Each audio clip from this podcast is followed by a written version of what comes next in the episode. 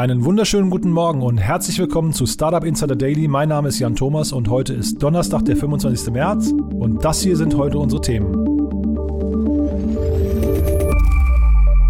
GameStop enttäuscht mit schlechten Zahlen.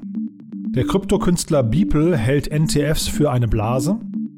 Der Marktanteil von alternativen Proteinen soll rasant wachsen. Prince Harry mit neuer Mission im Silicon Valley. Und interessanterweise haben Unternehmer überdurchschnittlich oft ADHS. Bei uns heute zu Gast Chris Plantener. Er ist der Gründer und CEO von Contest und da gab es eine 25 Millionen Runde. Und was die Hintergründe davon sind und auch die nächsten Schritte für Contest, das habe ich mit Chris im Interview besprochen. Außerdem begrüßen wir David Hanf vom Bundesverband Deutsche Startups. Wir haben gesprochen über den heute erscheinenden Green Startup Monitor. Und was es damit auf sich hat, das wird uns David dann gleich erklären. Und als Experte für unseren Investment- und Exit-Teil heute Paula Hübner von La Familia. Paula hat zwei sehr interessante Themen mitgebracht, muss ich sagen. Das eine hatte ich überhaupt nicht auf dem Schirm, ein toller IPO. Und das andere ist so ein Thema, da waren wir uns beide dann plötzlich sehr sicher, das könnte so ein bisschen durch die Decke gehen wie Trasio. Also wollen wir mal schauen. Auf jeden Fall ist da innerhalb von kürzester Zeit ein Unicorn entstanden. Was es damit auf sich hat, das dann wie gesagt gleich mit Paula. Das alles nach den Nachrichten mit Anna Dressel und die kommen wie immer nach den Verbraucherhinweisen und die kommen jetzt. Werbung wie können wir einen Food Waste und Produktverpackungen nachhaltig vermeiden? Auf diese Frage hast du eine Antwort? Eine Lösung? Das klingt genau nach deiner Geschäftsidee? Dann bewirb dich mit deiner Innovation beim Edeka Foodtech Campus. Per Open Innovation Call ruft der Campus Gründerinnen aktuell dazu auf, ihre Ideen gemeinsam zu verwirklichen und sie in die Edeka-Märkte zu bringen. Noch bis zum 28. März 2021 können kreative Köpfe, Startups und Unternehmen ihre Produkte und Services online auf foodtechcampus.com slash open-innovation-call einreichen, um Food Waste und Produktverpackungen nachhaltig zu reduzieren. Mehr Infos zum Open Innovation Call gibt es auf der Webseite, dem LinkedIn und Instagram-Kanal des Edeka Food Tech Campus.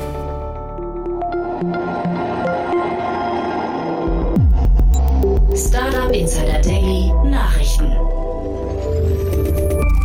GameStop enttäuscht mit schlechten Zahlen. Der durch spektakuläre Aktienturbulenzen bekannte Videospielhändler GameStop leidet weiter unter Geschäftseinbußen.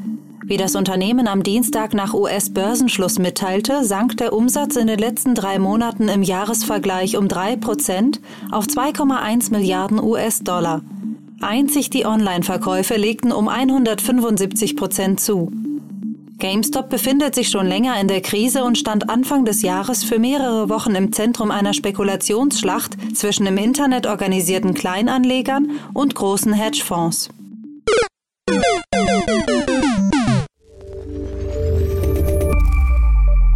Investors caution, however, that while big money is flowing into NFTs, the market could represent a price bubble. Like many new niche investment areas, there is the risk of major losses if the hype dies down, while there could be prime opportunities for fraudsters in a market where many participants operate under pseudonyms. Kryptokünstler Beeple hält NFTs für eine Blase.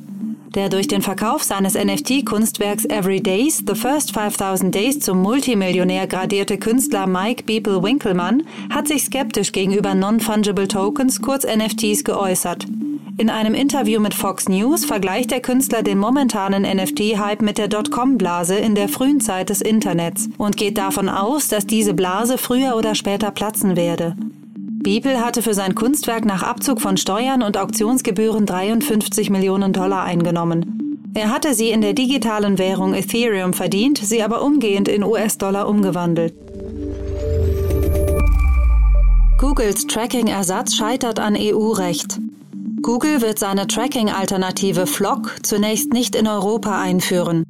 Wie Google-Ingenieur Michael Kleber am Dienstag im Rahmen eines Treffens der Improving Web Advertising Business Group IWABG beim World Wide Web Consortium W3C bekannt gab, wird Google seine geplanten Tests mit der Tracking-Alternative Flock zunächst nicht in der Europäischen Union starten. Federated Learning of Cohorts, kurz FLOC, gilt laut Google als datenschutzfreundliche Alternative zum bisherigen Tracking, da die Identifikation einzelner Nutzer nicht mehr möglich sein soll. Aufgrund rechtlicher Unklarheiten im Zusammenhang mit der Europäischen Datenschutzgrundverordnung DSGVO sei nicht auszuschließen, dass es zu Klagen und anschließenden hohen Geldstrafen gegen Google kommen könne.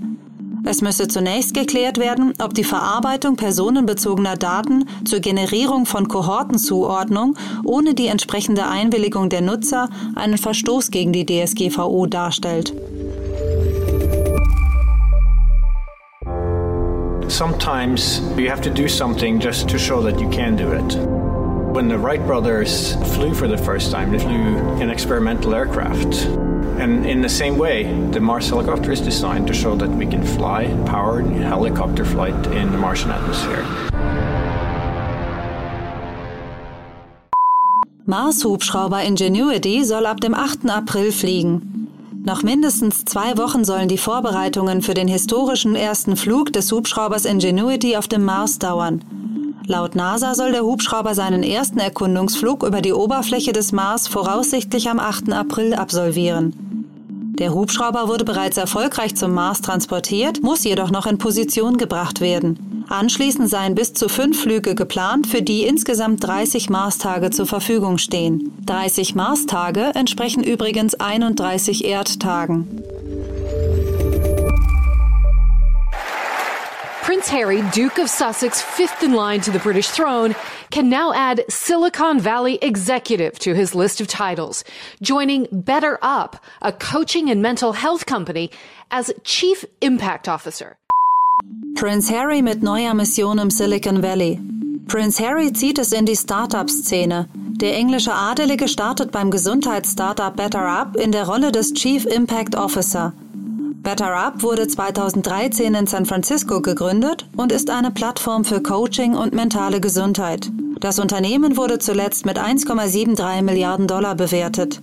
Prince Harry und seine Ehefrau Meghan sind im letzten Jahr unter großem Medieninteresse von ihren Verpflichtungen im britischen Königshaus zurückgetreten und nach Kalifornien gezogen. Die Stelle bei Better Up ist sein erster Job in der freien Wirtschaft.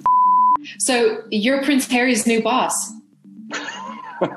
we don't typically think of bosses. Um, I would say we're partners and we're, we're building something meaningful. Better Up founder and CEO Alexi Robichaud told me he and the prince met last year through a mutual friend. He says Harry's already hard at work.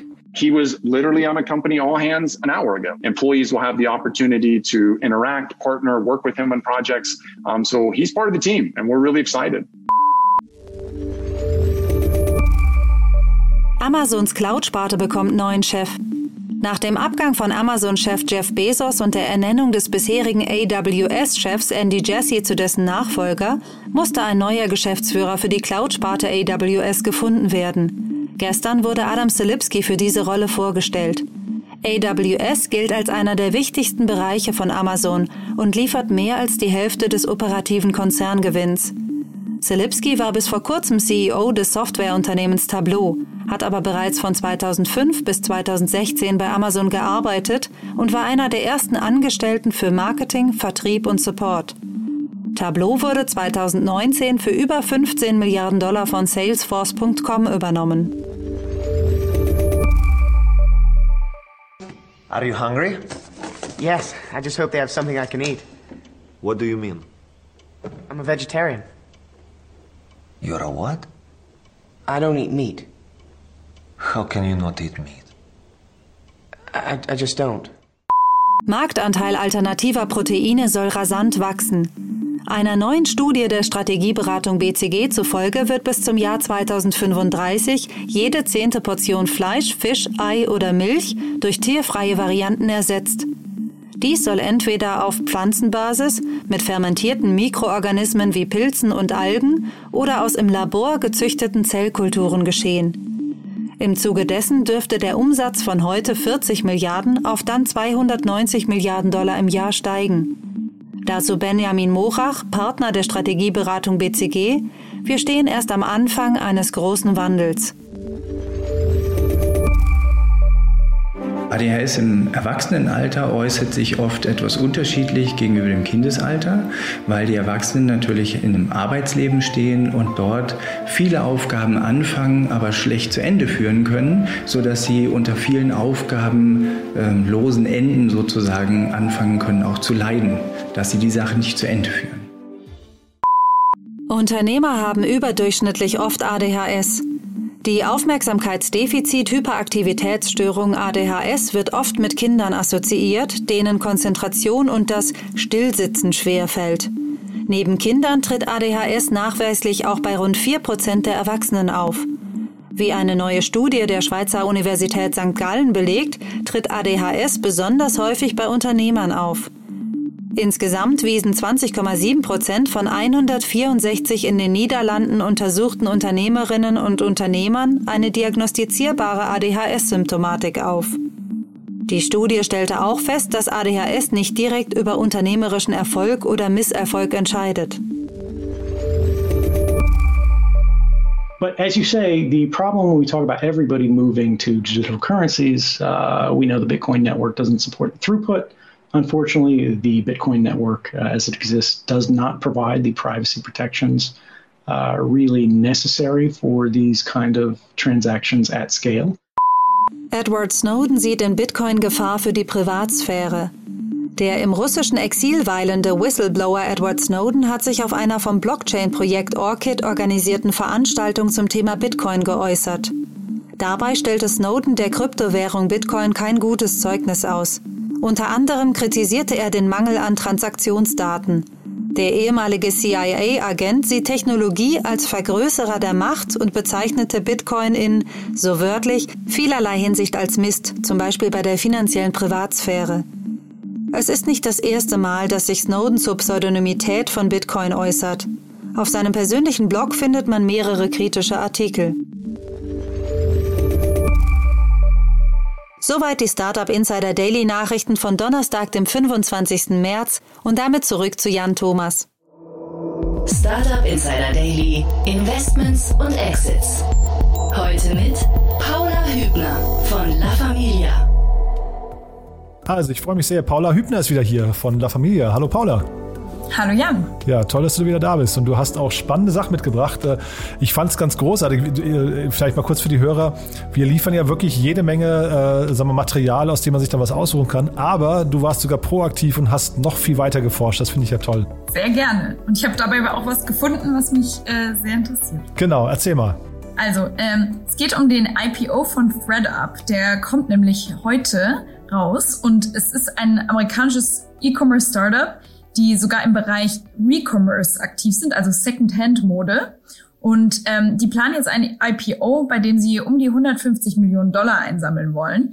Die Bewertung ist aktuell noch nicht definiert, aber wird auf jeden Fall über der Milliardengrenze liegen, denke ich. Wollte ich gerade sagen, die Bewertung kann man nicht sehen, ne? Nee, die kann man noch nicht sehen. Das kommt nämlich heute erst dann noch. Also es ist sozusagen äh, kurz vor knapp. Jetzt musst du vielleicht mal erzählen, also ich, du hattest mir das geschickt und warst ganz heiß drauf, darüber zu sprechen. Was, was begeistert dich an denen? Also einmal, um zu erklären, was Recommerce eigentlich ist und, und wieso dieser Bereich so heiß ist. Also Recommerce bedeutet einfach ähm, der Weiterverkauf von Klamotten, die sozusagen schon ihr erstes Leben durchlebt haben. Und der Bereich geht eben einfach gerade total durch die Decke. Und wir hatten da schon 2019 ein IPO von The Real Real in den USA, ich glaube bei irgendwie einer Bewertung von um die zwei Milliarden und jetzt 2021 sogar auch schon einen, und zwar von Poshmark, auch in den USA. Und die ähm, haben sogar eine Bewertung von drei Milliarden geschafft und sind am gleichen Tag äh, an, den, an den öffentlichen Märkten auf sieben Milliarden Bewertung hochgeschossen. Also da ist auf jeden Fall einiges los. Und dieser Markt wächst halt generell total verrückt. Also das kann man sich kaum vorstellen. Ähm, es wird irgendwie prognostiziert, dass bis 2024 dieser Markt, also für, für Secondhand-Mode, ähm, um 30 Prozent jedes Jahr wachsen soll. Und irgendwie, ich glaube, eine, eine Größe von 65 Milliarden Dollar dann erreichen wird in 2024. Und bei dem Trend spielt Nachhaltigkeit natürlich eine große Rolle. Also alles neu kaufen und dann wegwerfen passt ja nicht mehr so ganz in die, in die Zeit heutzutage. Und gerade junge Konsumenten wollen immer mehr äh, in, sich in Richtung Individualität und ähm, Einzelstücke bewegen, anstatt nur die, die Massenware äh, der großen ähm, Brands zu kaufen. Und das ist dann eben auch genau das Interessante aus meiner Sicht, weil Resale-Produkte sind immer Einzelstücke und dieser riesige Markt ist eben wirklich mal ein Markt, der durch Technologie erst so richtig geschaffen wurde und so groß gemacht wurde, weil im Vergleich zu normalem E-Commerce, wo ja Neuware also eigentlich einfach nur verschoben wurde vom physischen Shopping in den Online-Bereich, ähm, so ist es halt im Second-Hand-Markt so, dass diese riesige Nachfrage erst dadurch möglich ist, dass die vielen Einzelteile, die überall auf der Welt verteilt sind, online dann sichtbar werden und suchbar werden und ich dann quasi genau äh, die Secondhand-Jacke finden kann, die ich schon immer haben wollte, die ich aber niemals im Offline, in der Offline-Welt gefunden hätte, weil sie irgendwo, äh, ja, irgendwo auf der Welt verteilt rumliegt. Und jetzt äh, wird eben diese ganze Einzelteil-Offline-Welt total äh, greifbar online. Und das, das finde ich einfach super spannend. Und da hat einfach Technologie wirklich mal eine zehn oder sogar hundertfache Verbesserung der, äh, ja, de, des Markterlebnisses äh, möglich gemacht. Ja, super. Das ist ja wahrscheinlich so ein bisschen ähnlich auch. Wir hatten ja hier in Deutschland Kleiderkreisel, die wurden gekauft von Vinted, ne? Und äh, Vinted wiederum auch ein Unicorn. Das ist wahrscheinlich so ein bisschen ein ähnliches Konzept, ne? Ja, auf jeden Fall. Also es gibt halt zwei Modelle ähm, auf diesem auf diesem Markt. Also es gibt einmal das Peer-to-Peer-Modell. Ähm, da geht der Konsument quasi auf die Plattform und verkauft einfach die die Produkte, die er zu Hause rumliegen hat, selber, macht selber Fotos davon. Da gehört dann zum Beispiel Kleiderkreisel äh, in Deutschland dazu, Depop in UK und, und Poshmark in den USA. Und da sind natürlich die Vorteile ähm, viel weniger Kosten für den Anbieter, weil die natürlich äh, sich eigentlich um nichts kümmern müssen, außer die Plattform ähm, äh, bereitstellen. Und die Nachteile sind natürlich, dass der für, das, für den Konsumenten ist das ein viel nervigerer Prozess, wenn er selber dann mit dem ähm, Abkäufer sich abstimmen muss und dem Fragen beantworten und dann ähm, auch sich um den Versand selber kümmern. Und ähm, dem entgegen spricht äh, das Consignment-Modell, wo eben auch ThreadUp, wo wir heute drüber reden, ähm, dazugehört. Und da funktioniert es dann eben so, dass ähm, ThreadUp eigene Logistikzentren hat und die ähm, Kleidungsstücke, die einfach äh, in einer Box oder einer Tüte ähm, in diesem Zentrum ankommen, ähm, selber repariert, fotografiert, säubert, ähm, anhand von historischen Daten dann einen Preis ermittelt, der typischerweise beim Weiterverkauf von so einem Produkt erzielt wird.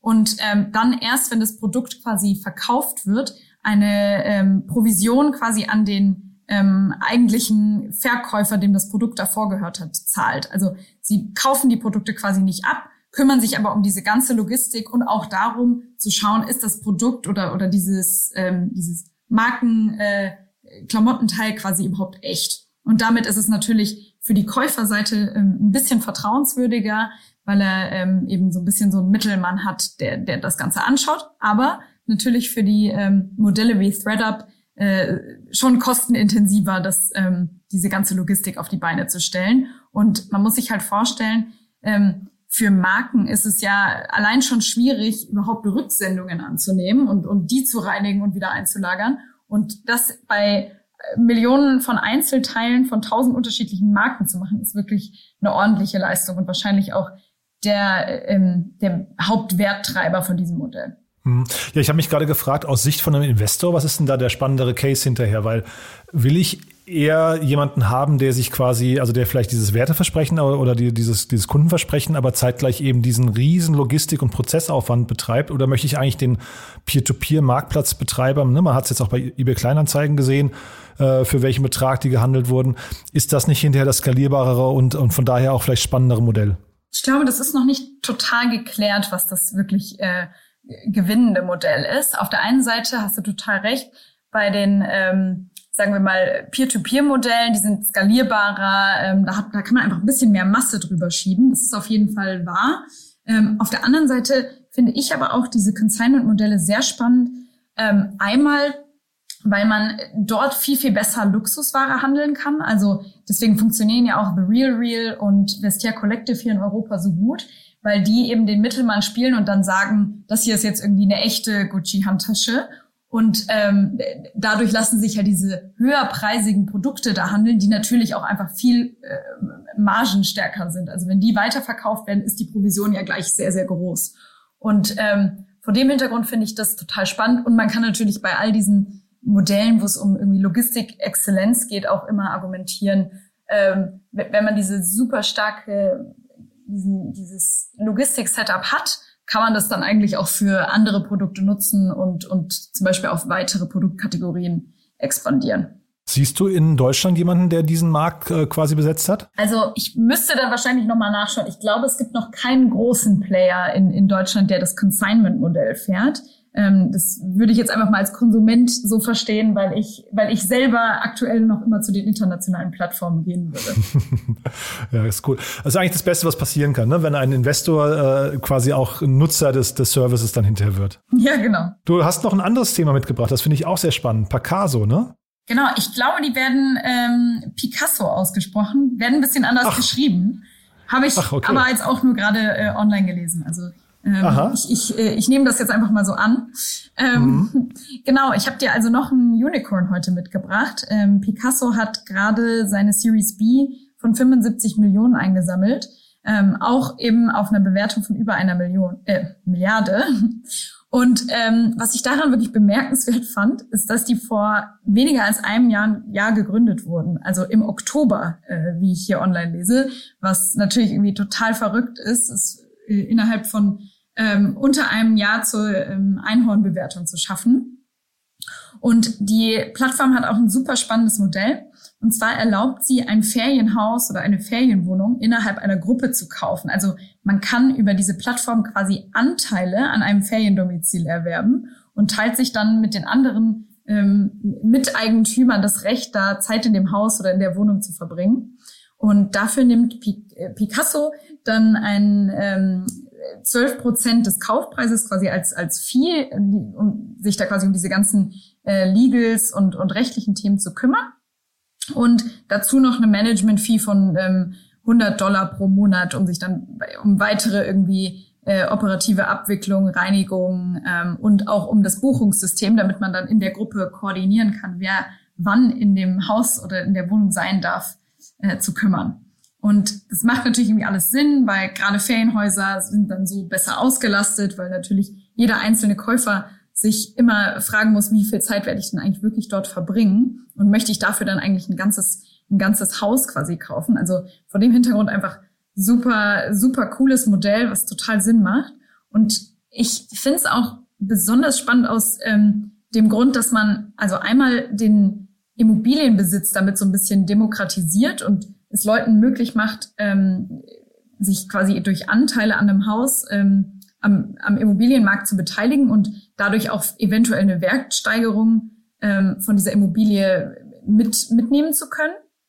Plus, es könnte natürlich dann eigentlich auch sein, wenn man dann doch selber nicht so oft hinfährt, äh, dass man dann es zusätzlich noch auf Airbnb stellt und dann einfach eine weitere Einnahmequelle hat.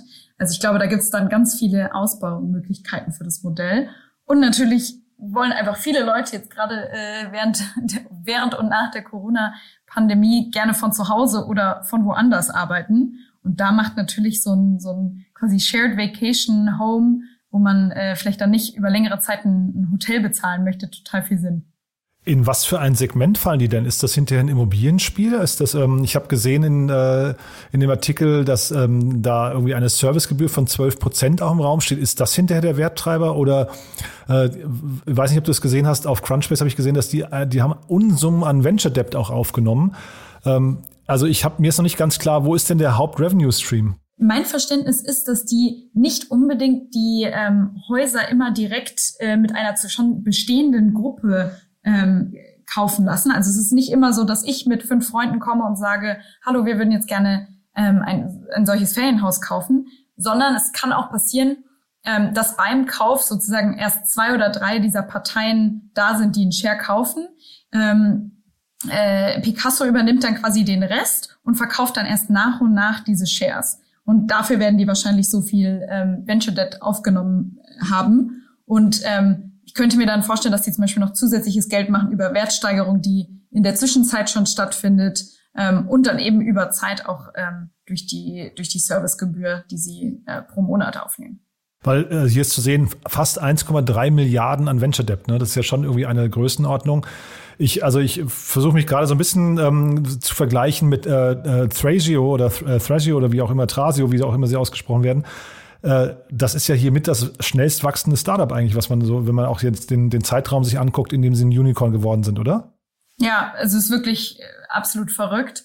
Ähm, ich habe so das Gefühl, dass eigentlich, wenn man, weil wenn man das auch so erzählt, merkt man ja, wie logisch das ist und wie das, was für ein Painpoint das eigentlich löst. Ähm, bei, bei, den Leuten wahrscheinlich gab es da einfach schon sozusagen sehr viel Nachfrage, die ähm, einfach gar nicht wusste, wohin mit sich und die dann, die dann direkt auf diese Chance gesprungen ist, als das Angebot kam. Ja, wo du es gerade sagst, ich wollte dich nämlich jetzt fragen, ähm, warum gibt's das erst jetzt?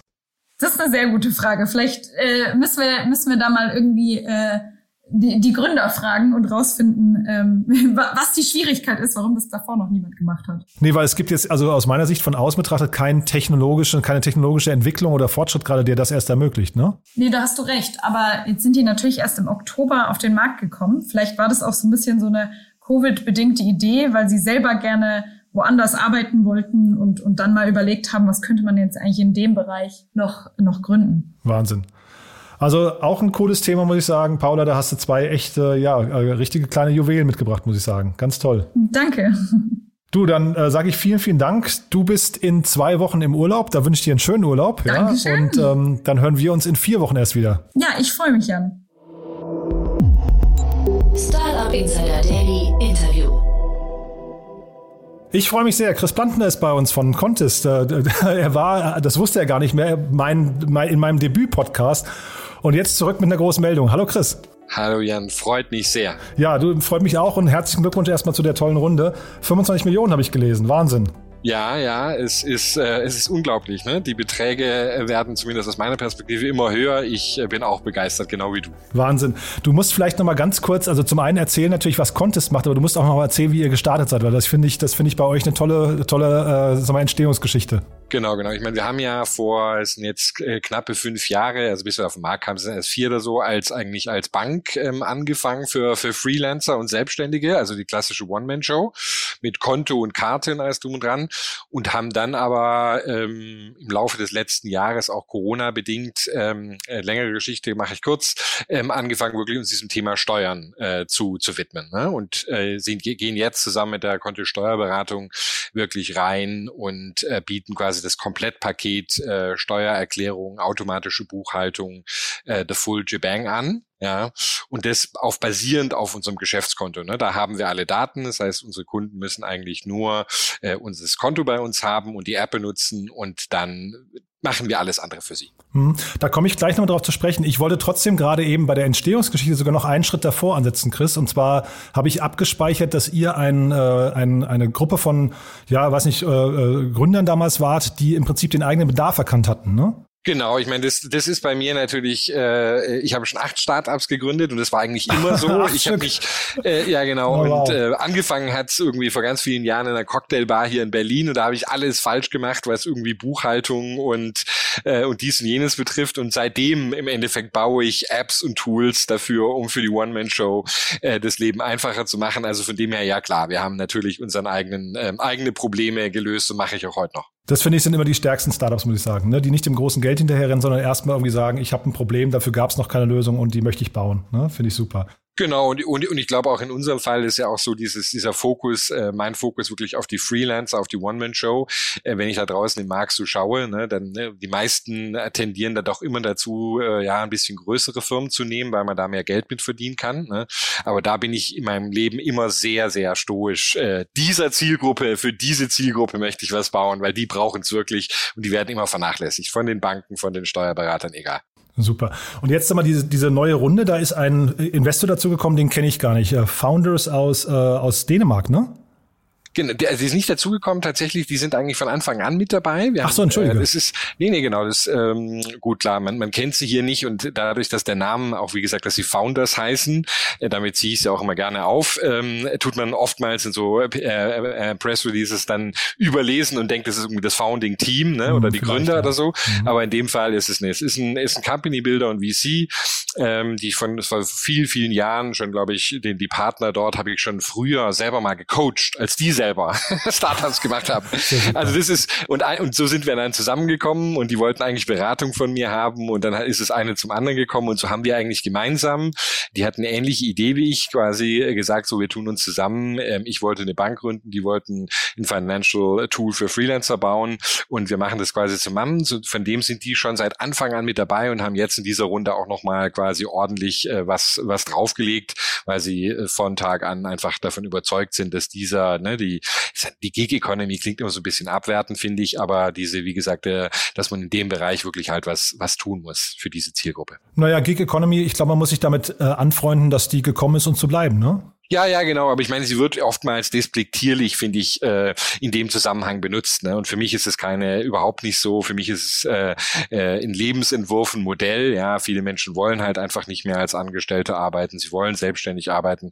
Und äh, von dem her sollten wir auch Tools entwickeln, die das einfach möglich machen. Und sagen wir, mit der Haufe-Gruppe habt ihr jetzt äh, so eine Art Strategen. Also die sind auch schon länger dabei, habe ich verstanden, ne? aber die sind jetzt so, sind ja so eine Art Stratege. Sind, sind die auch ein Exit-Kanal für euch mal irgendwann? Kann man so, glaube ich, nicht sagen. Ich, ich denke auch, ähm, ein, eines der, der Probleme, die man hat als äh, Fintech jetzt hier äh, in Berlin, dass äh, natürlich die Bewertungen und die Summen immer höher werden und dass es dann für einen Mittelständler wie Haufe auch relativ schwierig wird, sagen wir mal, ähm, hier eine, so eine Akquisition durchzuführen. Von dem her, glaube ich, sind wir, wir haben sehr viel mit ihnen gemacht. Wir machen auch immer noch, wir haben letztes, letzten zwei Jahren Joint Venture, eine Art Lab mit ihnen gemacht, haben auch viel zusammen erforscht, haben jetzt auch ein Produkt, unser Duo-Produkt, wo ein Konto und eine Buchhaltungs Software zusammen anbieten, ähm, quasi ähm, im, im Markt. Aber zunehmend muss man auch fairerweise sagen, jetzt für so ein Investment wird es dann doch nicht mehr zum strategischen, sondern zum Finanzinvestment, weil genau, äh, ich glaube nicht, dass, äh, dass so ein Mittelständler die Summen, die dann aufgerufen werden, dafür bereit ist zu zahlen, sagen wir mal so. Wobei ich vielleicht noch mal kurz ergänzen darf, Haufe hat in der Szene wirklich einen sehr, sehr guten Ruf, weil die die digitale Transformation extrem gut gemeistert zu, ha äh, zu, zu, zu haben scheinen, ne?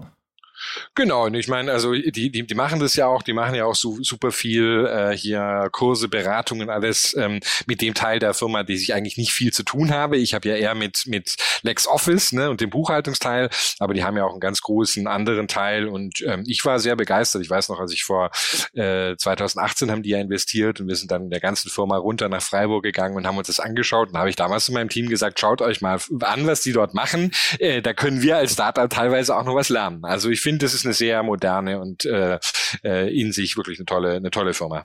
Und dann gib uns noch mal zum Schluss noch mal einen Ausblick. Äh, also du hast jetzt gerade schon gesagt, die Steuerthemen werden wichtiger, aber wie groß kann denn Contest mal werden? Naja, also ich meine, wir sind, wir sind in, in, ähm, in absoluten Zahlen natürlich in einem, in einem Markt, der jetzt, wenn man wirklich die Freelancer so definiert, Freiberufler, Freelancer 1, 1,4 Millionen, ähm, ne, die werden jetzt nicht alle bei uns ähm, Kunde werden. Aber ich erzähle mal gerne was anderes und sage, so eine, Durchschnitt, eine durchschnittliche Steuerkanzlei in Deutschland hat 100, um die 150 ähm, Kunden. Ja, äh, ich werde jetzt nicht unsere momentane Kundenzahl preisgeben, das mache ich nie, aber ich sag nur, es ist ein Vielfaches dessen, die ähm, unseren äh, und schon unseren äh, Steuerservice benutzen. Ne? Vom Banking rede ich jetzt hier gar nicht. Ähm, und wenn man sich mal so vorstellt, also gehen wir mal jetzt drei Jahre von hier und äh, wir setzen uns das Ziel und sagen, wir haben irgendwie 20.000 ähm, Kunden, ja, dann ist es komplett undenkbar, ja, dass man kann sich das gar nicht vorstellen im, im jetzigen Steuergeschäft äh, quasi in Deutschland. Und da vielleicht auch eine kleine Anekdote. Ähm, die Steuerberaterkammer, die ähm, ist auch gerade sehr fleißig, um äh, uns quasi gerichtlich hinterherzugehen. Äh, zu unter anderem zum Beispiel mit dem Statement, dass wir doch bitte von unserer Webseite nehmen sollten, dass wir mehrere hundert ähm, Kunden betreuen würden. Ja, also nur mal zu zeigen, ist nach draußen, man glaubt uns noch nicht mal, dass wir in der Lage wären, nur mehrere hundert Kunden zu machen. Stell dir allein mal vor, äh, wir würden wirklich 20 oder 40.000 Kunden machen. Ja, das ist komplett unvorstellbar und es klingt jetzt für den irgendwie hier verwöhnten Fintechler aus dem B2C-Bereich natürlich, oh, was, was heißt denn das schon? Ja, ich kann nur so viel dazu sagen. Das ist ein absolut lukratives äh, Geschäft, ne? denn im Durchschnitt äh, tut ein Freelancer äh, bei einer Bank ungefähr 300 Euro im Jahr lassen und bei der Steuerberater ungefähr 2500. Das heißt irgendwie ist ein achtfaches größer der Markt, äh, der, der Steuerberatermarkt in, äh, in Deutschland als der, der Bankingmarkt. Ja, von dem her als eine Monetarisierungsstrategie für uns jetzt obendrauf auf unserem, unserem Banking-Angebot ist es natürlich äh, einfach eine, eine hervorragende Sache und ist auch wirklich da, wo unser Kunde wirklich die Schmerzen hat. Ne? Im Banking ist immer schön und gut, aber in der Steuer, das muss am Ende des Jahres dann wirklich abgeben, ne? die Steuererklärung und so, das ist der wirkliche Painpoint. Da die, geht die meiste Zeit rein, da ist die meiste Unsicherheit. Da kann man auch einfach das, das beste Angebot für den Kunden machen. Na, und ihr seid ja wahrscheinlich an einer strategisch sehr, sehr spannenden Stelle, ne? Äh, Schnittstelle. Ihr seid, ihr, im Prinzip seht ihr ja, welche Kunden welchen Bedarf äh, haben könnten. Das heißt, ihr, also ich weiß jetzt nicht, inwieweit da jetzt Datenschutz ein Thema hinterher ist, aber eigentlich könnte euer CRM ja sehr genau sehen, ähm, was zum Beispiel auf einem Konto passiert und könnte dementsprechend sogar Kunden klassifizieren, ne? Genau, ich meine, voll automatisiert äh, tun wir das auch, äh, werden wir sicherlich noch mehr in Zukunft tun, aber aber ähm, ich meine, wir haben auch schon so genügend, also wir haben äh, viele, viele tausend äh, äh, Kunden, die quasi äh, zu uns kamen und schon Kunden werden wollten. Wir haben gerade momentan eher ein anderes Problem. Äh, es ist halt ziemlich wichtig, dass wir, dass man äh, jetzt nicht jeden nimmt, ja, weil dadurch ver, ver, verheddert man sich. Man muss sehr fokussiert sein, ne? auf wirklich welche Zielgruppe kann man das machen. Und das ist gerade momentan, wir können gar nicht alle alle unsere Banking-Kunden jetzt mit dem Service beglücken, äh, weil wer dann irgendwie doch noch ein Business in Amerika oder Frankreich hat oder irgendwie äh, die Großmutter doch noch mitveranlagen möchte oder weiß der Teufel was, ja. Das sind alles dann Fälle, die ein bisschen komplizierter sind. Momentan haben wir so unsere, unsere Primärzielgruppe sind so die klassischen ITler hier in Berlin, äh, die Designer, viele Coaches und Berater, also die eigentlich halt ne, nicht, nicht groß irgendwelche Maschinen oder Produkte haben, sehr, sehr digital sind und die können wir relativ einfach und, und skalierbar abbilden. Und das ist ja auch die Wette, die wir machen. Ne? Wir sagen im Endeffekt, wir machen eine Arbeit ähm, ähnlich wie ein Steuerberater, aber im Endeffekt können wir es halt voll automatisiert machen. Ne? Und brauchen eben nicht die ganzen manuellen Schritte, die, die, die, die da üblich sind. Super, ist eine sehr spannende Wette. Äh, wir bleiben dran, Chris. Äh, wir behalten es im Blick. Du meldest dich wieder mit den nächsten Runden oder mit anderen großen News. Und vielleicht noch ganz kurz zum Schluss, äh, apropos 25 Millionen. Ich glaube, du hast gesagt, 25 offene Stellen gibt's gerade, ne? Genau, es sind, glaube ich, so viele, äh, viele. Also wir brauchen sehr, sehr viele Leute. Wir haben natürlich sehr Spannendes äh, im, im Steuerbereich, ne? weil da würde ich mal sagen, haben wir natürlich im Vergleich zu den, den meisten da draußen eine deutlich interessantere Perspektive zu bieten. Aber ähm, es gibt auch äh, von, äh, von äh, Customer Support im, auch noch im Banking-Bereich, Produkt suchen wir gerade jemanden. Gibt es ein paar sehr spannende Stellen, VP of Operations im Tax-Bereich. Also es gibt sehr viel Interessantes da draußen. Bitte gerne mal auf die Webseite schauen, ja. Super. Dann nochmal herzlichen Glückwunsch zu der Runde und wie gesagt, bis bald hoffentlich, ja? Ja, danke dir, Jan. Hat mich sehr gefreut. Danke dir.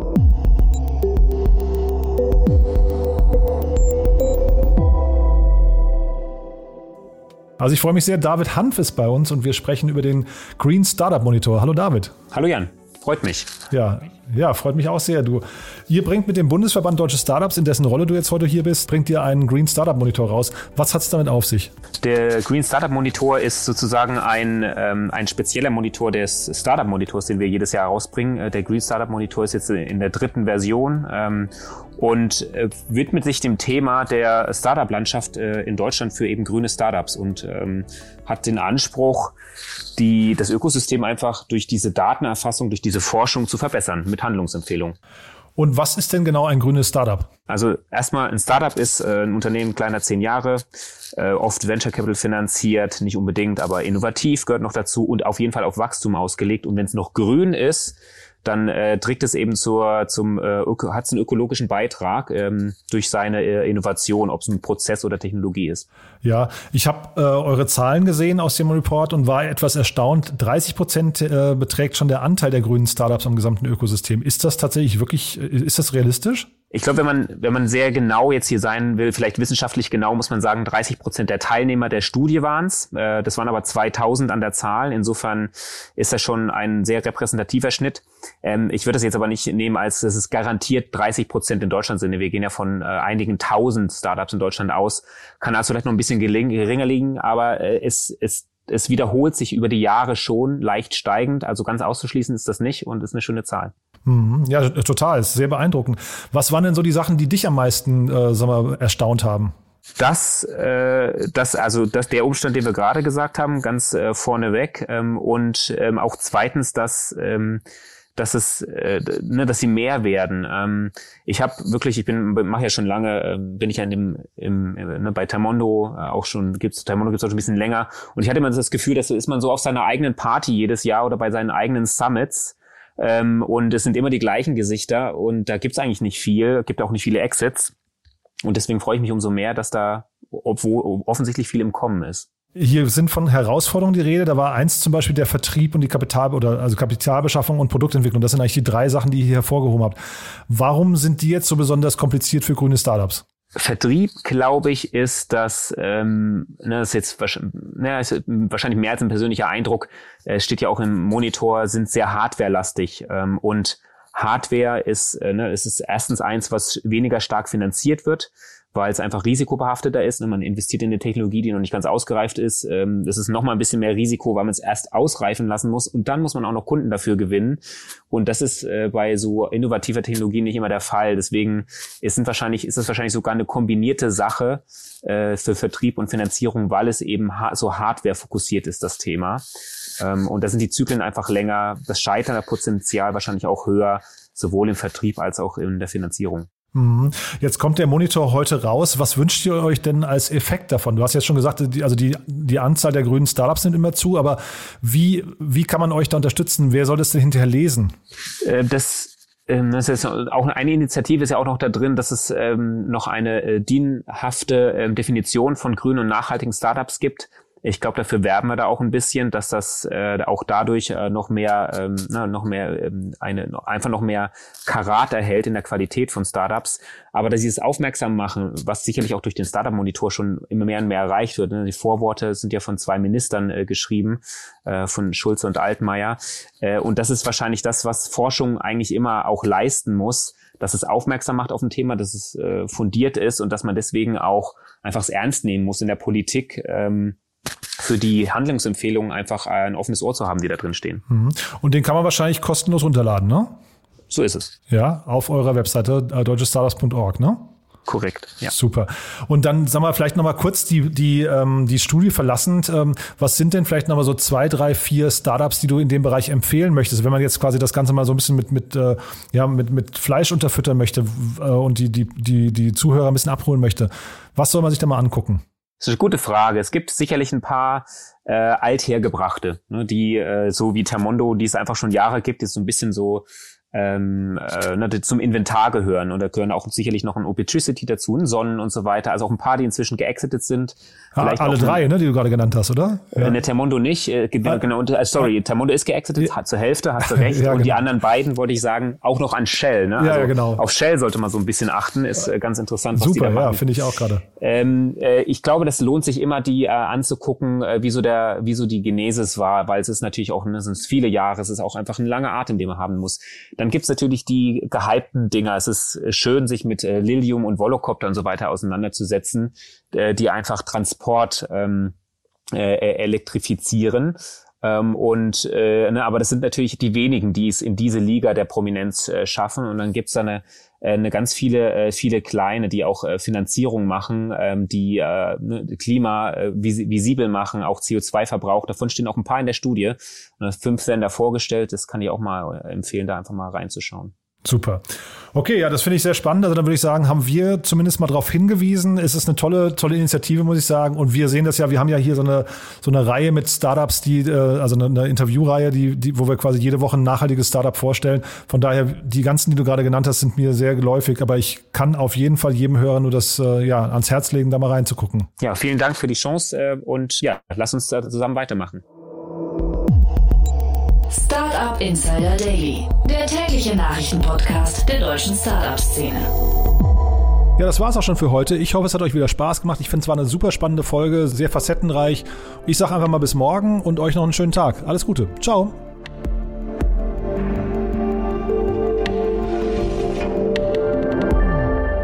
Diese Sendung wurde präsentiert von Edeka Food Campus. Verwirkliche deine Geschäftsidee oder Lösung in Zusammenarbeit mit Edeka. Mehr Infos auf der Webseite und Instagram-Kanal des Edeka Food Campus.